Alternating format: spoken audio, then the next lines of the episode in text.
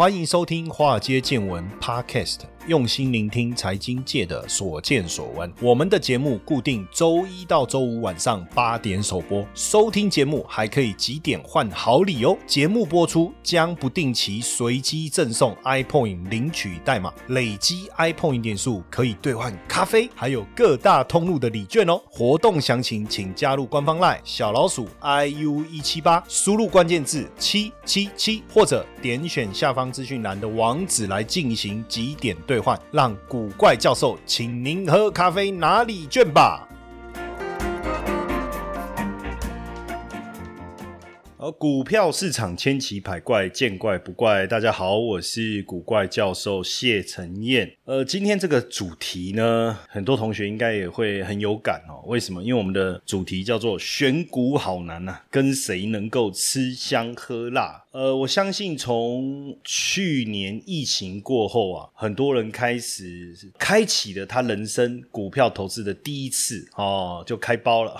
人生第一次投资股票，很多年轻人啊、小白啊，或是过去没有在关注股票的人，我发现几乎都在去年 COVID nineteen 之后呢，开了人生第一个股票账户哦，然后也开始投资股票，甚至很多人的第一次。都非常的像，买的都是航运三雄，但是当然有的人呃很幸运然后就是有赚到哦，那也有人从开船以后一路爆爆到最后又回到起点哦，这样的也有。那其实我我我觉得挺有趣的，因为像我有在骑这个重机嘛，那我我固定都要去我们我我一个这个熟识的店家做保养，那那个店长跟维修的技师啊，两个都是年轻人大概三十出头吧，搞不好三十岁不到，我觉得。那过去呢，呃，我去保养的时候，他们也很少会跟我特别聊天哦，很少很少。结果就在去年几月，差不多是呃，应该是七月吧，我记得，因为我的车子要保养嘛，那我就把我的重机骑过去哈。然后因为我跟他们店长算很熟了，那只是说平常他们也他也从来不会跟我聊那个股。票的事情，呃，那一次去保养，他突然说，哎，他在电视上看到我，因为我不会去聊我的工作嘛，然后我觉得我们很熟，然后我说偶尔大家会骑车出去玩，但很少会聊工作的事情，那我当然就不会刻意去提嘛。就那一天，他就说，哎。老师，我在电视上看到你，我说哦是哦，OK，然后他就说，哎，那就在聊嘛，然后我就说，哎，那你有在做股票？他说没有啊，就是最近开始小玩一下哈，这样，然后就看了，刚好看到这个电视财经的节目，就东升的节目这样，那这个就很有趣啊，因为以前没有做股票的时候就不会去看这些节目，对不对？做了股票以后呢，就开始看这个相关的节目，哎，就看到我就觉得很有趣，就跟我聊了一下。更好玩的是那个技师啊，就是摩托车修理。的那个技师啊，他走出来说：“哎，哎呀，对呀，我就说我上次老师我就看到你，我还跟我家人讲说，哎，这个是我们的客户客人这样子。”那后来我要走了嘛，就是我保养完，我要我要把车子骑走了。结果那个店长就说：“哎，老师，虽然有点不好意思，可是我想说还是问你一下好了。”我说：“说说啊说啊问啊，因为这个对我来讲是很稀松平常的事情。很多同学反正看到我最想问的就是他手上的股票怎么办嘛。哦，大部分都是这样。当然很多人说老师，我这样问你，你就有办法回答吗？你需不需要我给你一些资料资讯或什么？其实如果不是太冷门的股票，大部分啊，你们跟我。我提到这个股票，我大概都有办法告诉你们，我接下来你你们怎么做比较好哈。这个当然就是长期，这是我们的专业嘛哈。然后呢，这个他就说，哎，他手上有就是买了这个阳明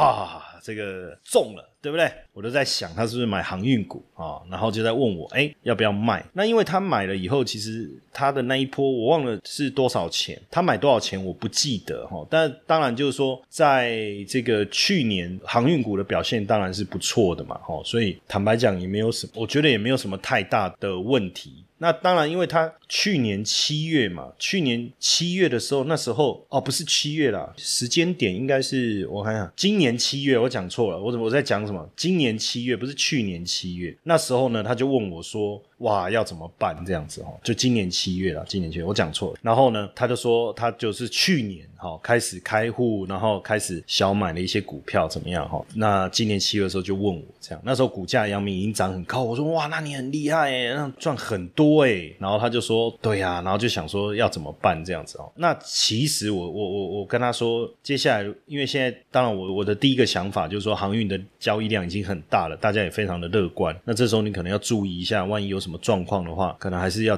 调整一下，大概是这样。那只是说后来我都没有再去，有没有遇到他？下一次保养，我可能遇到会问他说：“哎，后来你股票怎么样？”但是我我我我就发现说，身边很多朋友也在投资股票，也在聊股票的事情。我觉得最热的，尤其是去年，我我们看到航运股到今年上半年整个表现很热的时候，大家对股票市场的一种热情，或者是说有很多的这种传奇，对不对？很多这种很励志的。故事跑出来，但是大家应该也有发现一个状况，就是说，假如你去年买了航运股，报到今年好了。不要说开始跌，我们就讲说，比如说六月好了，你你赚了很多钱，你会赚到很多钱，但是这里面就有一个问题，什么样的问题？就是一开始的时候，你投资的金额会比较少，那等到你钱赚多了以后，你要开始你开始放大你的投资部位的时候，其实还是会赚钱。那这时候你会投入更多的钱，而且再投入的这个钱，往往会。比较属于投机性的，比如说你可能透过融资，呃，你可能因为你也交易一段时间了，你也多懂了一些东西，你有可能把一些急用的钱，或是跟别人借钱，诸如此类的，我甚甚至也有可能透过信贷的方式再去多增加一些可以投资的金额，然后投入到原本你你就买进而且赚钱的这一只股票哦，这个整个过程，我觉得大部分大概都会是这样，而且前面的时候，当然一开始的时候，你你也是半懂。就是我们讲算是不知不觉嘛，好，就是你也不知道为什么要买这个股，反正大家都说这个股票好，你就买了，买了呢以后呢也赚钱了，然后后面有点后知后觉，后知后觉意思说，哎，你总算知道原来做股票好像可以赚这么多哈，然后就大量的买进。这时候最大的问题是我们会以为我们自己是先知先觉者，然后我们会把过去获利的这个模式，还有我们的成效开始放大，甚至开始做起很美好的梦。假如我现在你看。我一百万可以赚一百万，那如果我有一千万，我不就能赚一千万了吗？那越想当然越开心，对不对？睡觉睡到半夜，不知不觉做梦都笑醒，然后醒来以后第一个想法是对，那我得开始想一想，我要怎么把这个梦做大，我要怎么增加我自己手上可以投资的资金。好，但是呢，当你这个梦呢做啊做的，你就发现说奇怪不对劲了，为什么？因为航航运三雄的股价怎么开始下跌了？那刚开始跌的时候好像还会反弹一下，那参考过去的经验，跌个几天就继续。上涨了，所以这时候搞不好还会加嘛。那更麻烦的事情是后面弹没几天就继续跌了，然后接着呢，股票既然就开始盘整了，然后盘整到后来你受不了了，对不对？你就在考虑说我到底要加码要减码的时候，它又稍微跌低了一点点，然后你在想我到底要不要卖，又开始盘整，然后你还在犹豫，也开始担心，然后每天茶不思饭不想，不是因为你交了女朋友哦，也不是因为你有了新的恋情，而是因为你手上的这个股票突然之间给你带来很大的困扰。什么样的困扰？他也没有做什么。然后呢，你持有的股票呢？还是那一只股票，然后你持有的股票，它在做的事情还是跟以前一样。你上网去查这些基本面的资料，查这些新闻的讯息，也没有变得更糟，也没有说这个股票就挂了就完了，什么都没有。然后结果突然之间再破底，吓死了，赶快把股票给怎么样给卖掉。然后卖掉以后，哎，好像也没再跌。现在那那怎么办啊？算了，转战其他的这个股票好了。然后这时候其实开始乱做了哦，选的股票，呃，因为毕竟过去做的这个股票。票选择的一个模式，并没有一个很明确的一个选股的一个系统嘛，对不对？那所以接下来啊，好好看看大家说什么钢铁好，我们来买钢铁；大家说造纸好，我们来买造纸；然后大家说联电好，我们来追联电哦；大家说太阳能，我们来追；大家说风力，我们来追。然后追到后面，其实也搞不清楚自己到底为什么要买这个股票，然后就是完全没有办法像当时刚开始操作航运股的时候，货柜三雄那么样的顺利，那么样的怡然自得，然后有日子很开心，然后有很好远大的梦想。想，甚至跟自己的家人讲，被挖出的跨季到啦，对不对？还跟女儿说，我跟你讲，你下次生日，爸爸一定会买很好的玩具给你哦。我来，你想要去哪里玩？我们现在先来计划一下，等到可以出国，爸爸带你们去玩哦。这样，当然感觉上这些话好像昨天才讲而已，但一夕之间，整个股市变盘了哦。然后这些股票你怎么做，怎么不会涨？不是涨个一天就跌，涨个两天就跌，涨个三天就跌，要不然就是买了以后根本都不会动。突然之间呢，觉得选股好难，这个感觉其实我我我呃能够深刻体会了哈。为什么？因为大家走过的这个路啊，其实我都走过哈。我在像就像说我在一九九八年开始买股票，那一九九八年到两千年这段时间，其实股市很好做，我觉得会很像去年疫情过后到今年上半年这个整个氛围。当然。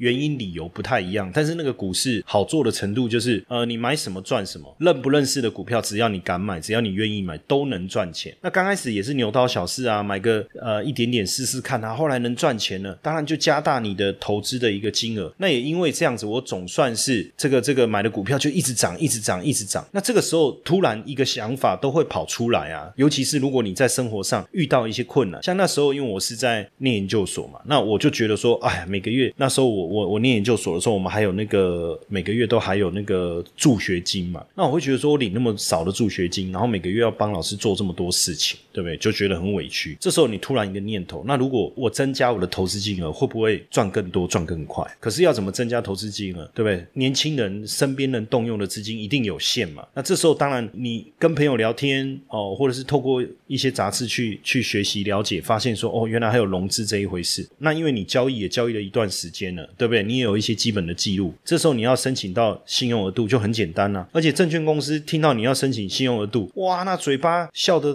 跟什么一样的？所以我看嘴角都快裂开了。事后才知道，我们就是捧着钱，对不对？送给他们，因为我们开了融资以后，我们又要付这个这个融资的利息，然后呢，这个我们的交易量变多了，他们赚的手续费又变多了，当然开心啊！就财神爷自己送上门，怎么可能不要？但是这里面就产生一个问题，就是说我们实际上是不是真的清楚我们当时操作的？一些过程，我们为什么要买？然后什么情况下我们会赚钱？其实这些我们可能真的都搞不清楚。像那时候的我是完全搞不清楚。那所以当然，我我我觉得。对我的教训其实也没有很早就来，因为我一九九八年、一九九九年到两千年崩盘的时候，这中间我也爽了两三年嘛。那当然，这两三年你有很多的的 idea，你会列出很多的梦想清单，这时候觉得不得了，对不对？哦，可能再赚下去还得了，对不对？呃，买房、买车什么什么，人生如何如何，这种梦想清单一一好像都快实现了。可是，一崩盘以后，刚开始的时候，我们其实不会觉得有什么问题，我们也不竟然会想要投降，甚至我们也没想过说会有问题，因为。过去的操作经验在我们身上累积的是什么？就是正向、积极、乐观的一个态度啊！你你怎么会想到原来股票市场有坏人？你怎么会想到说我们这些散户怎么会被修理的这么严重？这个下场是非常非常的凄惨，因为随着股市的崩盘，当然我我我们也带来一个。庞大的一个负债，所以为什么我今天想要来谈这件事情，就是因为后来透过很多的学习，当然有很多方法，那我也进入了这个法人圈哦。我我我还记得最有趣的事情是，因为我本来在银行工作嘛，然后后来我转到呃投信机构去。其实那时候我很蛮兴奋的，因为我本身过去操作股票的资历，我就是一直在想有什么方法可以让自己变得很强。那所以后来每天这个在这个圈子里面跟很多的前辈一起交流，甚至有时候都会问他们：哎，你怎么看这个股票啊？你画面怎么？设定对不对？哎，那那我们去跑公司，然后这个参加这个法说会，哎呀，就才发现说，哇，这个好像刘姥姥进了大观园，真的是大开眼界啊！发现说，哇，原来他们在看股票是这样子的，哎呀，原来要了解这么多细节哈，而且有些原来书面上的资料，反而不是我们真正应该要去关心的，原来要多跟这个公司的人聊天啊，可以掌握到这么多讯息，这样当然就一步一步的也开拓了自己的眼界。Hello，各位粉丝们，大家好。没错，又要发好康的给大家喽。谢 P 的台股 App 呢，正式上架喽。想要知道谢 P 是怎么选股的吗？没时间上课学习没有关系，古怪教授台股 APP 将谢 P 二十多年实务经验的选股策略完整呈现在 App 当中。现在呢，下载 App 还可免费获得谢 P 的选股教学影片哦。请到我们的官方 LINE，还没加入的，请在好友搜寻小老鼠 iu 一七八，在官方 LINE 里面输入英文字母 APP，就可以免费取得教学影片和 App 的下载链接哦。那从这当中呢，其实也发现了一件事情，就是因为当时在投信，那我也发现说，原来投信，当然你说技术面，很多人很在意技术面，但我要跟各位讲哦，技术面其实就很像礼义廉耻生活的基本态度，但是它不是让你进步的，或是让你做人更好的一个原因，就是你要有做人基本的态度。比如说我举例好了，技术面可能刚才这样讲好像有点不着边际哦，我我觉得我换一个讲法哈，就是说技术面很像什么，很像呃一个女孩子。化妆，化妆是基本的，不要讲女生好了，我就讲男生好了，要不然等一下大家又说我们物化女性，可是我可能也没有那个意思哈，所以所以我就用我自己男生嘛，我用我自己来举例哈，比如说像我现在不是都会绑这个辫子嘛，对不对？那这就是我的一个外表嘛，那我们总是出门也要刮胡子嘛，把自己洗干净，洗洗干净，当然要洗干净。他说老师为什么你要干嘛？你为什么要洗干净？哦，你是要上菜的吗？哦，不是，就是说出门的时候你总是要打扮的干干净净嘛，对不对？然后穿个西装，打个领带，看起来就是人模人样。我的意思是说，今天你要出去，你要跟人交往，外表的装扮就是一个基本的态度嘛，对不对？你你说技术面，我觉得就很像我们做外表的装扮一样，这就是一个基本的态度。所以如果有一天你看我头发辫子不绑了，头发不剪，胡子也不剪，可能我遇到了什么问题嘛，对不对？啊，可是你看我还是穿西装，然后打领带，西装笔挺，精神奕奕的，那你可能想说啊，是不是因为我急急忙忙出门，其实我的人生活没有出现什么什么状况？可突然有一天你看到我。头发也乱，然后胡子也没刮，精神萎靡，然后穿的衣服有点破破的，然后好像很久没有换衣服，那你一定会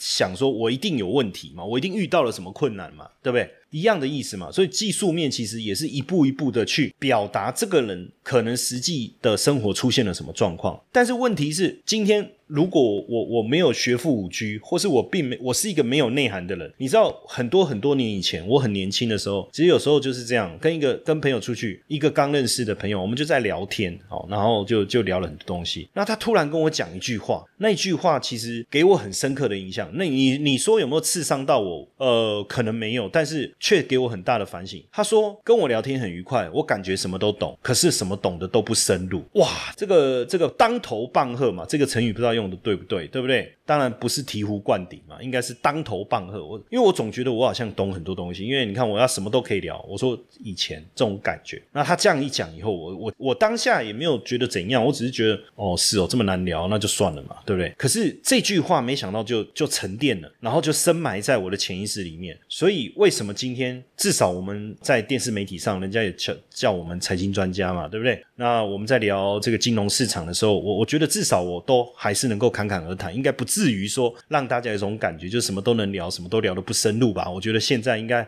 不至于会踢到这种铁板。但是如果假设今天我我一直没有成长，我只是靠我的外在去装扮，那我等于就没有基本面啊。所以有可能你是被我的外在给吸引，然后后来发现啊，我根本就是一个没有基本面的人啊。所以同样的股票市场其实也是这样的一个内涵，可是我没有跟他深入的交往，或是我没有跟他。长期的往来，我怎么知道他有没有内涵？所以我们可以做一些观察，就他往来的朋友啊，对不对？他平常的这个这个言行举止啊，或者是有没有推荐人啊？就好比说那时候我要去申请这个博士班的时候，然后学校就跟我说要有两个推荐人，那我当然就问我的教授说什么样的推荐人会比较有帮助？我说随便找两个嘛？他说不是有两个推荐人就可以，而是这两个推荐人愿意推荐你。那如果这两个推荐人他是很有分。量的，那大家自然而然会对你。这个人会加分，他会觉得说，如果连这两个人都愿意推荐，这个人应该没有什么太大的问题。所以那时候，当然我我找的两个推荐人，其实都是当然想办法去找了两个推荐人，也算是很够力啊哈。那同样的这个概念，那我们放在股票上，就是说有没有人愿意推荐这个股票，而那个推荐人是很够力，甚至不是说不光只是推荐，就好像我们在学术圈，我们会每次聊天的时候，我说，哎，那你你你的老师是谁？你的指导教授是谁？哇，那如果他的指导教授很有名，那我们就觉得说，那他应该也不得了，就类似这个概念嘛，对不对？就是我我们常常会会见面，哎呀，哎，那你指导教授是谁？这样子哈，因为我不认识他嘛。那刚见面的时候，如果他的指导教授我认识，哇，那那是不是比较好聊？类似这样。所以同样的股票的指导教授哦，认养的，我我们就讲到底是散户还是法人？那法人是外资投信还是自营商？所以其实跟谁来去市场上买股票比较有机。会吃香喝辣。其实，在我的认定啊，哈，现阶段呢，外资的角色当然很多元，这个之后我们有我们再来聊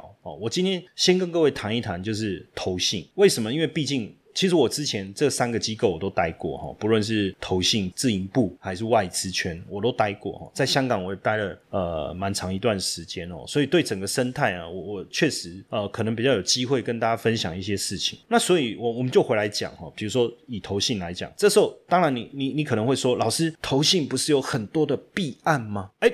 哪壶不开提哪壶了？这个什么生小朋友，一拿锤冰啊，香槟啊！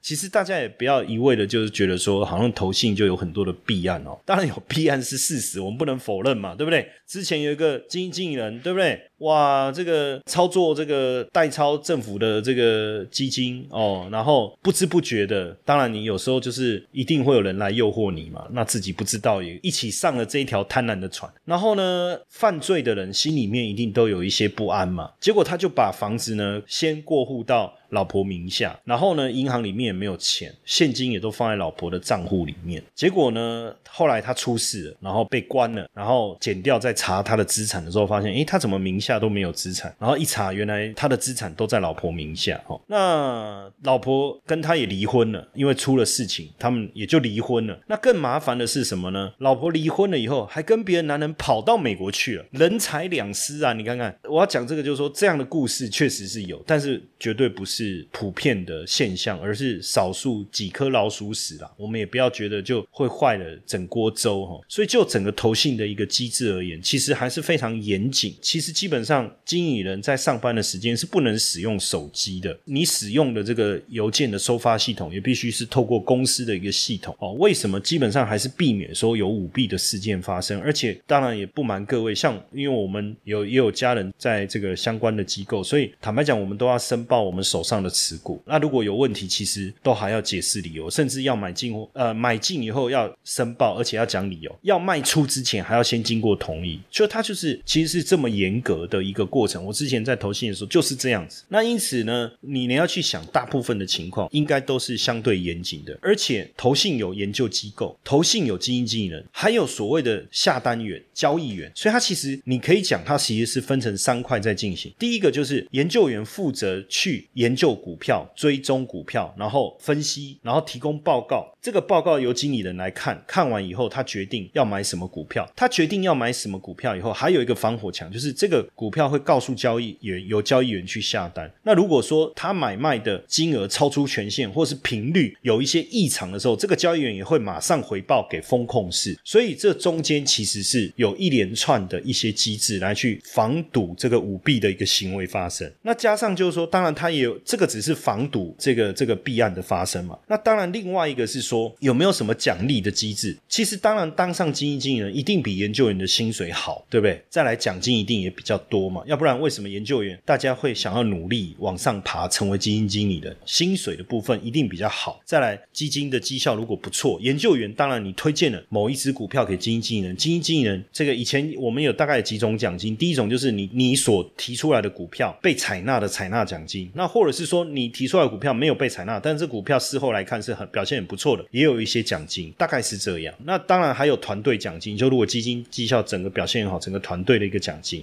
那你说，那这些研究员到底他要追踪什么股票，是自己决定吗？其实不是，就是每个礼拜都会开会，这个会议里面就是要决定我们的 stock pool，就是我们要把什么股票放到我们这个选股池里面。那当然，研究员可以提出建议，那大家讨论就是说，哎，这个股票不错哦，好，那就放进来。好，那当然在接接下来就分配嘛，那谁负责追踪，谁负责追踪哪一档，然后最后开会讨论嘛。那基金经理觉得说，哎，这个股票好，那提出来，那团队也觉得说可以，这可以买。然后就开始分批来买进了嘛，对不对？它基本上就是这样的一个过程。那所以呢，一个好的股票，当然这个公上市公司举办法说会的时候，就会很多公司会想要去了解。如果大家了解完觉得都不错哦，那可能就大家就陆陆续续买进。那因为投信公司有分大的，也有分小的。那大的呢，也许它比较多资源，比如说它的研究员比较多哦，或者是它的比较有财力去支持研究员去做外部的调查哦。像比如说，也许有有有有有些。台湾的上市贵公司，它在大陆有厂，那可不可以去大陆出差去跑一遍，去了解看看？那就看这家公司有没有财力，对不对？那所以当这个报告出来了，当这个这个股票买进，中小型的投信可能会看到，它会跟进啊，或者是说这个投信有好几档可以买这个标的的基金，因为基金也有分嘛，比如它是台湾的还是买专门买海外的。那如果是台湾的，它是买电子股还是买金融股，对不对？那如果说这个基金刚好能买的标的几个都是一样，也会陆陆续续买进嘛，所以我们就会看到，就是说投信。可能开始买某一档股票，然后呢，有时候有一种情况是买一买就没有了，那可能就是这个投信看好，可是其他投信不认同，或者是他们买了以后发现好像没有如想象的这么好，就没有再加嘛。那另外一个情况就是，哎，你会发现持续有买进的的的状况，就持续买买买买买，一家买完第二家，一家买完第二家，第三家、第四家，对不对？他自己投信里面的基金，A 基金买完，B 基金又跟进，诸如此类的。那其实这个就是什么？这个就是一种所谓的持续跟进的一种效应就发发生，也就是大家都看好。那当然这个股票就有机会，因为投信买股票，它也不是纯技术面操作嘛，当然也希望能够逢低买进，然后有一个比较长期的一个波段可以来操作哦。那也许短则两三个月，长则半年、一年都有可能。那这个时候我们就叫做投信认养的股票。所以如果能够跟着他们去操作，你当然就有机会哦，就有机会。那很多人当然会说，老师，那这样子的话，那我何必再去？跟着投信买，我就直接买他的基金。当然，这里面产生一个问题，因为有时候一个基金它可能需要买很多股票。如果你能投入时间研究的话了，你当然没有时间研究买基金或买 ETF，我觉得是很好的方法。但是假设你是一个有能力或是有时间也愿意去投入在个股研究的人，那当然你透过这样的方式，也许你就能够把他们特别看好的，或是他们在操作上操作特别好的那个股票，特别把它挑出来做了。这个有时候就是会是一个这样的一个一个状况。有时候就是会会是这样的状况，所以其实我我也是跟大家分享，就是说，如果今天你在股票市场操作，有时候你想要好好的去跟着市场来。做的话，投信也确实是一个这个蛮好的，你可以去 follow 的一个这个叫做什么？你的标杆吧，或者是什么灯塔，是不是？还是明灯？哦，对对对，哦，这个跟着月亮走，还是跟着秃子走？哦，就是它是一个明灯，能够带领着你在股票市场上，至少吧，我觉得是一个指引吧。也当然你说不一定百分之百，这中间可能还有一些要注意的一些小细节，但是我觉得至少确实是一个不错的一个方式哦。那因为过去几年很多同同学也在，就是很多同学可能跟我学股票学很久，包括以前在社大就开始。那很多同学也在说，老师选股好难哦。那其实我我觉得像投信就是一种方式。那我也我我觉得大家如果有兴趣哦，就是我也有一支这个啊教学影片，那我想说也分享给大家。如果大家有兴趣哦，你也可以加入我们的官方 LINE，然后你去按这个关键字 A P P 哦 A P P 大家。知道 A P P 嘛？你就在加入乱以后，你就就是打那个关键字 A P P 这样子。那我们在这个影片里面，我其实也有去分享一下怎么去 follow 投信的一个讯息，然后来帮助自己选股哦，然后能够更加分。那当然，因为有时候你看完以后，你还是需要一些工具的辅助嘛。那现在我这几年的我们的团队哦，大家智慧的结晶，其实我也设计了一个 A P P。哦，我也希望说，呃，让大家能够有机会来参与，所以现在我们也免费哦，开放大家来去下载哈。所以如果大家有兴趣，你可以先看一下我们教大家如何 follow 投信去操作股票的这个教学影片。那如果说，哎，你对这个 A P P 有兴趣，你只要到这个 Apple Store，然后就输入这个这个古怪教授，你可以找到我们这个 A P P，好不好？那也希望就是帮助大家，因为毕竟现在这个股票市场好像选股真的变得很难。那如果你能够有一个指引。哦，哦比如说像我们也特别把投信选股的这个 know how 把它放加入在我们的 A P P 里，也是希望说能够帮助大家，哎，透过这个这个投信哦选股上能够有更好的这个这个绩效表现。那记得哦，赶快用你的 line 哦，然后加入我们的官方来去看这个学习影片，然后同时赶快去这个 Apple Store 下载我们的这个 A P P 古怪教授。